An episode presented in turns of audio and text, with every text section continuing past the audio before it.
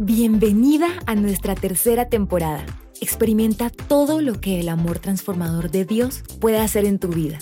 Este podcast es para ti. Esperamos que disfrutes al máximo nuestro episodio de hoy. Hola, qué alegría estar nuevamente con todas ustedes. Me alegra mucho que nos volvamos a encontrar. Algo que es una bendición para mí es que todas crecemos juntas y aprendemos las unas de las otras. En el mundo en el que estamos, el fruto del Espíritu Santo nos ayuda a vivir. ¿Se acuerdan que en los colegios había un manual de convivencia? ¿Alguna vez leíste ese manual? Bueno, pero ¿qué es? Esto es un documento que hace parte del proyecto educativo institucional de un colegio y contiene el conjunto de principios, normas, procedimientos y demás aspectos que regulan y hacen posible la convivencia de los miembros de una institución educativa. En otras palabras, son como las normas para que sea posible la convivencia. La Biblia es nuestro manual de convivencia y el fruto del Espíritu Santo es como el resumen práctico para situaciones determinadas. Recuerden que estamos estudiando el fruto del Espíritu Santo basado en Gálatas 5:22, que habla de ese fruto que debe haber en nosotros en nuestra vida. En el mundo que vivimos necesitamos recurrir constantemente a este manual, a la Biblia. Mira por un momento el mundo como está. Qué gran diferencia habría si la gente practicara lo que dice este manual. ¿Será que este mundo lleno de odio y división necesita amor? ¿Será que en medio de tantas noticias devastadoras que hablan de vandalismo, de guerras, de crisis económicas, necesita escuchar de gozo y de paz? ¿Será que en medio de tantos malentendidos, de tantos actos de odio, necesitamos paciencia? Yo creo que sí. Pero creo que como nunca antes, este mundo necesita los dos frutos que estudiaremos hoy. Hay dos frutos que son parecidos, pero no iguales pero sí van muy de la mano. Y por eso, por primera vez en este podcast, los estudiaremos juntos. Un día estaba caminando, hablando con Dios, y recuerdo que pensaba, uy, el más difícil de explicar será el de benignidad y bondad. Y en ese mismo instante el Señor colocó un versículo en mi mente. ¿Cómo se vence el mal? Con el bien. Si miramos a nuestro alrededor, ¿qué vemos? ¿Bien o mal? Miramos y decimos, uy, sí, todo está en maldad. Podríamos decir que la maldad se quiere apoderar de todo. La maldad es como una niebla que quiere entrar en todas las esferas, en las familias, en la sociedad, en las empresas, en el gobierno. Pero el primer lugar que ha entrado y lo ha llenado es al corazón del hombre. ¿Qué tanta niebla de maldad hay en ti? No mires a tu alrededor, no mires al político, no mires a tu vecino ni a tu familiar. Primero mirémonos a nosotras mismas. ¿Será que nuestro corazón está lleno de esa niebla? Pero en nosotras no debe ser así. Nosotras tenemos el poder de vencer ese mal haciendo el bien. Cuando estaba escribiendo sobre este tema, tenía muchas cosas en mi cabeza y no quería escribir por escribir, porque este es un tema que debe marcar nuestra vida y debemos transmitirlo a nuestros hijos o a todas las personas que están a nuestro alrededor. La gente que te ve y sabe que eres cristiana Quizás no te van a evaluar qué tantos versículos te sabes. Hay muchos versículos que yo la verdad no me sé. No van a mirar las bendiciones que Dios te ha dado. Van a mirar y están mirando constantemente cómo te comportas, si eres una persona buena y si eres bondadosa. Eso es lo que ellos están mirando. Cuando hablamos de una persona buena, ¿qué es lo primero que pensamos? Aunque parezca lógico, es la persona que no tiene maldad o que no hace cosas malas. Bueno, pero entremos a estudiar estas dos palabras, benignidad y bondad, que aunque son similares, tienen características diferentes. Ahora, la benignidad, como se traduce en Gálatas 5:22, se deriva de la palabra griega kretotes, la cual significa disposición de carácter y actitudes amables, abarca ternura, compasión y dulzura. Esta palabra se traduce como bueno. Bueno, esta es la palabra benignidad. Ahora miremos la palabra bondad. Bondad como fruto del Espíritu se traduce de la palabra griega agatousone, la traduce como la práctica o expresión de la benignidad o hacer lo bueno. Entonces, la bondad habla de servir el uno al otro. Es un espíritu de generosidad puesto en acción, de servir, de ayudar y de dar. Entonces, entendiendo esto, es así. Benigno es lo que soy. Soy una persona buena. Y bondad es lo que hago. Hago el bien a los demás. Entonces, ¿qué? ¿Por qué le puse hoy este título a este podcast? Porque es lo que soy y lo que hago. Es lo que Dios quiere que seamos y hagamos.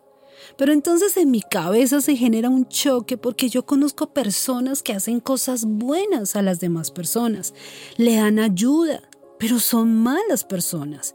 Son infieles, son borrachos, son infieles con sus esposas, son murmuradores. Entonces debemos entender algo, que yo no puedo hacer algo que yo no soy. Primero debo enfocarme en ser una persona buena para luego hacer lo bueno. Debe venir de la mano.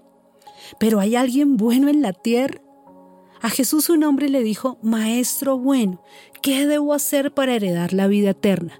Esto lo encuentras en Marcos 10, 17. Jesús contesta, ¿por qué me llamas bueno? Solo Dios es verdaderamente bueno. Voy a dejar aquí esta parte y luego ya les explico acerca de ser bueno.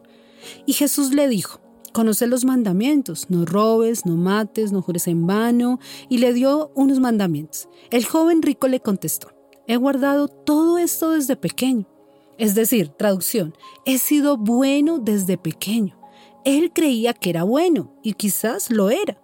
Pero Jesús le dijo, te falta una sola cosa. Ve y vendes todo lo que tienes, dalo a los pobres y luego sígueme. Él era bueno, pero no era bondadoso. Entonces, ¿cuál es el equilibrio? ¿Cómo puedo ser bueno si solo Dios es bueno? Y esto lo dijo Jesús. No hay forma de ser bueno por nosotros mismos. La única forma de ser benignos es cuando el Espíritu Santo nos ayuda en esa obra.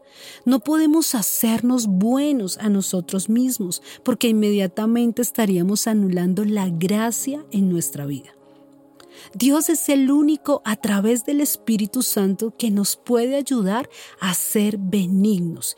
Y si somos buenos por medio de su Espíritu Santo, entonces seremos bondadosos con los demás, empezando por los que están a nuestro alrededor. Mira, en la Biblia hay una historia y creo quiero contártela. Estaba David siendo perseguido por el rey Saúl.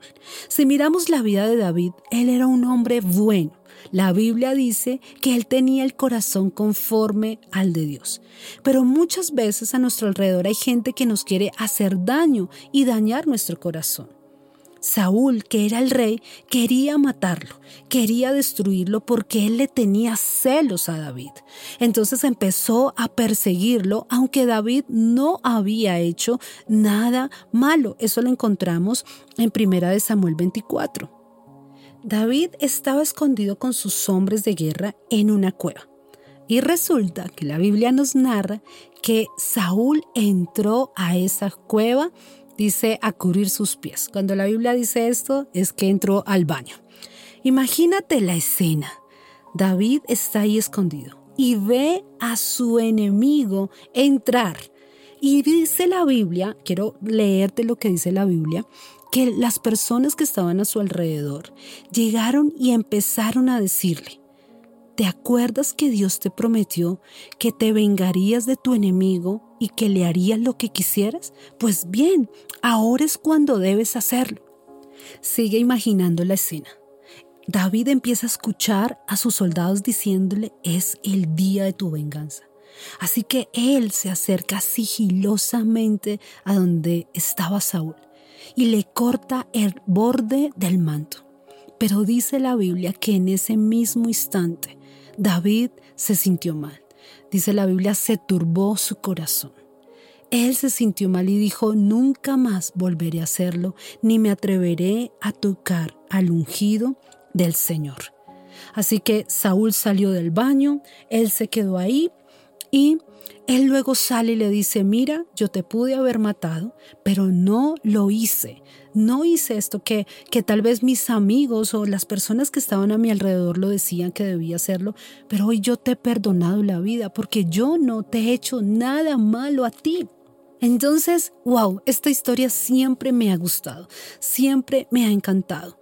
Era lo obvio que tal vez él se vengara en ese momento.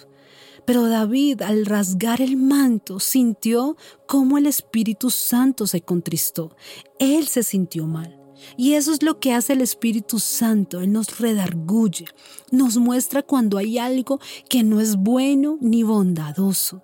Aunque David era bueno, sus actos no eran bondadosos en este momento al escuchar la voz incorrecta. Quizás los que estaban a su alrededor no eran malos, pero le estaban diciendo que hiciera lo que haría cualquier persona, y era tomar venganza por sus propias manos. Pero me encanta cómo la Biblia explica, y quiero leértelo en la nueva traducción viviente. Sale David y le dice al rey, te pude haber matado hoy, pero no lo hice. El verso 12 dice, que el Señor juzgue entre nosotros Tal vez el Señor lo castigue por lo que intenta hacer, pero yo nunca le haré daño. Como dice el antiguo proverbio, de la gente malvada provienen las malas acciones. Así que puede estar seguro de que nunca le haré daño. Dice el verso 16. Cuando David terminó de hablar, Saúl le respondió, ¿realmente eres tú, David, hijo mío? Y enseguida comenzó a llorar. Y le dijo a David, eres mejor persona que yo porque has devuelto bien por mal. Es cierto, has sido increíblemente bondadoso conmigo hoy, porque cuando el Señor me puso en un lugar donde pudiste haberme matado, no lo hiciste. ¿Quién otro dejaría ir a su enemigo cuando lo tiene en su poder? Que el Señor te recompense bien por la bondad que hoy me has mostrado. Ahora me doy cuenta de que ciertamente tú serás el rey y de que el reino prosperará bajo tu gobierno. ¡Wow! Mira un acto de bondad. Tal vez lo que él hubiera podido hacer era vengarse de su enemigo. Era lo obvio, era lo que la carne le decía, pero él decidió ser bondadoso porque él era bueno en su corazón. Y quiero contarles algo que la verdad no me enorgullece para nada, pero que hice alguna vez y aprendí una lección muy grande. Hubo alguien que yo ya lo había contado antes, que me hirió mucho. Dijo cosas de mí que no eran ciertas. Me escribió un mensaje denigrando mi vida, lo que soy y lo que represento. ¿Recuerdan que alguna vez lo conté? Pero me acuerdo que una vez íbamos con unos discípulos a almorzar a un restaurante aquí donde yo vivo. Lo de esa persona era reciente, estaba recién había ocurrido y la pareja con la que yo iba a almorzar justamente me estaban contando de unas cosas que esa persona estaba hablando mal de mí, de mi esposo, de la iglesia y de todo lo que hacíamos. No sé si han sentido que de la temperatura de su cabeza empieza a subir de la piedra que uno tiene. Pues así estaba yo. Tenía mucha piedra en ese momento y yo decía en mi mente, pero Señor, ¿por qué? Porque esta persona habla así de mí. Estaba así en ese momento con mi cabeza caliente y entramos al restaurante. Y oh sorpresa, la persona aquella estaba también en el mismo restaurante. Y yo iba entrando y esa persona iba saliendo. No habían más entradas. No me podía esconder. Nos teníamos que cruzar. Yo recuerdo ese momento como en cámara lenta. ¿Recuerdan que iba con la cabeza caliente? Pues a mí se me olvidó que yo era buena y ser bondadosa, la verdad era lo último que se me pasaba por mi mente en ese momento. Ella se vino hacia donde yo estaba a saludarme y yo en mi mente dije, qué hipócrita, y me va a saludar después de todo lo que dice de mí. Y la persona se vino frente a mí a saludar y de beso. ¡Ah! Yo no pensé, la verdad, solo reaccioné. Le dije un seco hola y la dejé con la cara estirada para el beso y seguí de largo. En ese momento supe casi exactamente lo que sintió David cuando rasgó el manto. Y ahora, no porque la persona que me hizo esto fuera la ungida de Jehová, no, para nada, sino porque actué en mi carne, en la maldad de mi corazón, y la verdad me dejé llenar de todos los motivos posibles. La expresión de esta persona fue tenaz, recuerdo su rostro. Fue como diciendo la típica frase, ja, y disque pastora. Pedimos de comer, pero mi cabeza seguía caliente. Pero ahora, no por lo que ella había hablado de mí, sino del mal comportamiento que yo había tenido. Yo no hablé mucho en la comida. Me sentía entre dos pensamientos. Señor, ¿por qué si es injusto lo que ella habla de mí y es mentira todo lo que dice? ¿Porque ahora yo me siento mal por no haberla saludado? ¿Por Me sentía mal y sentía una lucha en mi mente. Y fui al lugar después de que comimos, llegué a mi casa y fui al lugar donde suelo resolver los problemas, delante del Señor, la presencia de Dios. Y recuerdo perfectamente la palabra que Él me dio. Se las voy a leer y van a saber lo que sentí en ese momento. Está en Mateo capítulo 5, el verso 43. Dice, esta es otra orden que dio Moisés hace muchísimo tiempo. Amen a su prójimo y odien a su enemigo. Pero ahora yo les digo, amen a sus enemigos y oren por quienes los maltratan. Así demostrarán que actúan como su Padre Dios, que está en el cielo. Él es quien hace que salga el sol sobre los buenos y sobre los malos. Él es quien manda la lluvia para el bien de los que lo obedecen y de los que no lo obedecen. Y aquí quiero enfatizar en esta última parte que fue la que más Dios me hablaba. Si ustedes aman solo a quienes los aman, Dios no los va a bendecir por eso. Recuerden que hasta los que cobran impuestos para Roma también aman a sus amigos. Y mire acá, si saludan solo a sus amigos, no hacen nada extraordinario. Hasta los que no creen en Dios hacen lo mismo. Ustedes deben ser perfectos como Dios, su Padre que está en el cielo, es perfecto. Aquí, después de leer esto, morí. Yo estaba esperando que Dios me dijera, me vengaré de tus enemigos, haré descender fuego del cielo y los consumiré y a ti te daré la victoria. Pero no, Él me dijo, ama a tus enemigos. Si saludas solo a tus amigos, ¿en qué te diferencias? Para mí esa palabra saludo me retumbaba en mi cabeza. Eso está en la versión lenguaje actual. En serio, en ese momento yo decía, ¿por qué tiene que existir este versículo? ¿Por qué tuve que leer preciso Mateo 5, el sermón del monte? Cada palabra es como un manual de convivencia que te abofetea. Después de esto, tuvo que venir arrepentimiento. Esa persona se merece el juicio de Dios, quizás sí, pero a mí no me corresponde eso. A mí me corresponde amar. A nosotras nos corresponde perdonar. A nosotras nos corresponde saludar. A nosotras nos corresponde abrazar. Ser bueno y bondadoso. Cualquier persona puede hacer actos de caridad.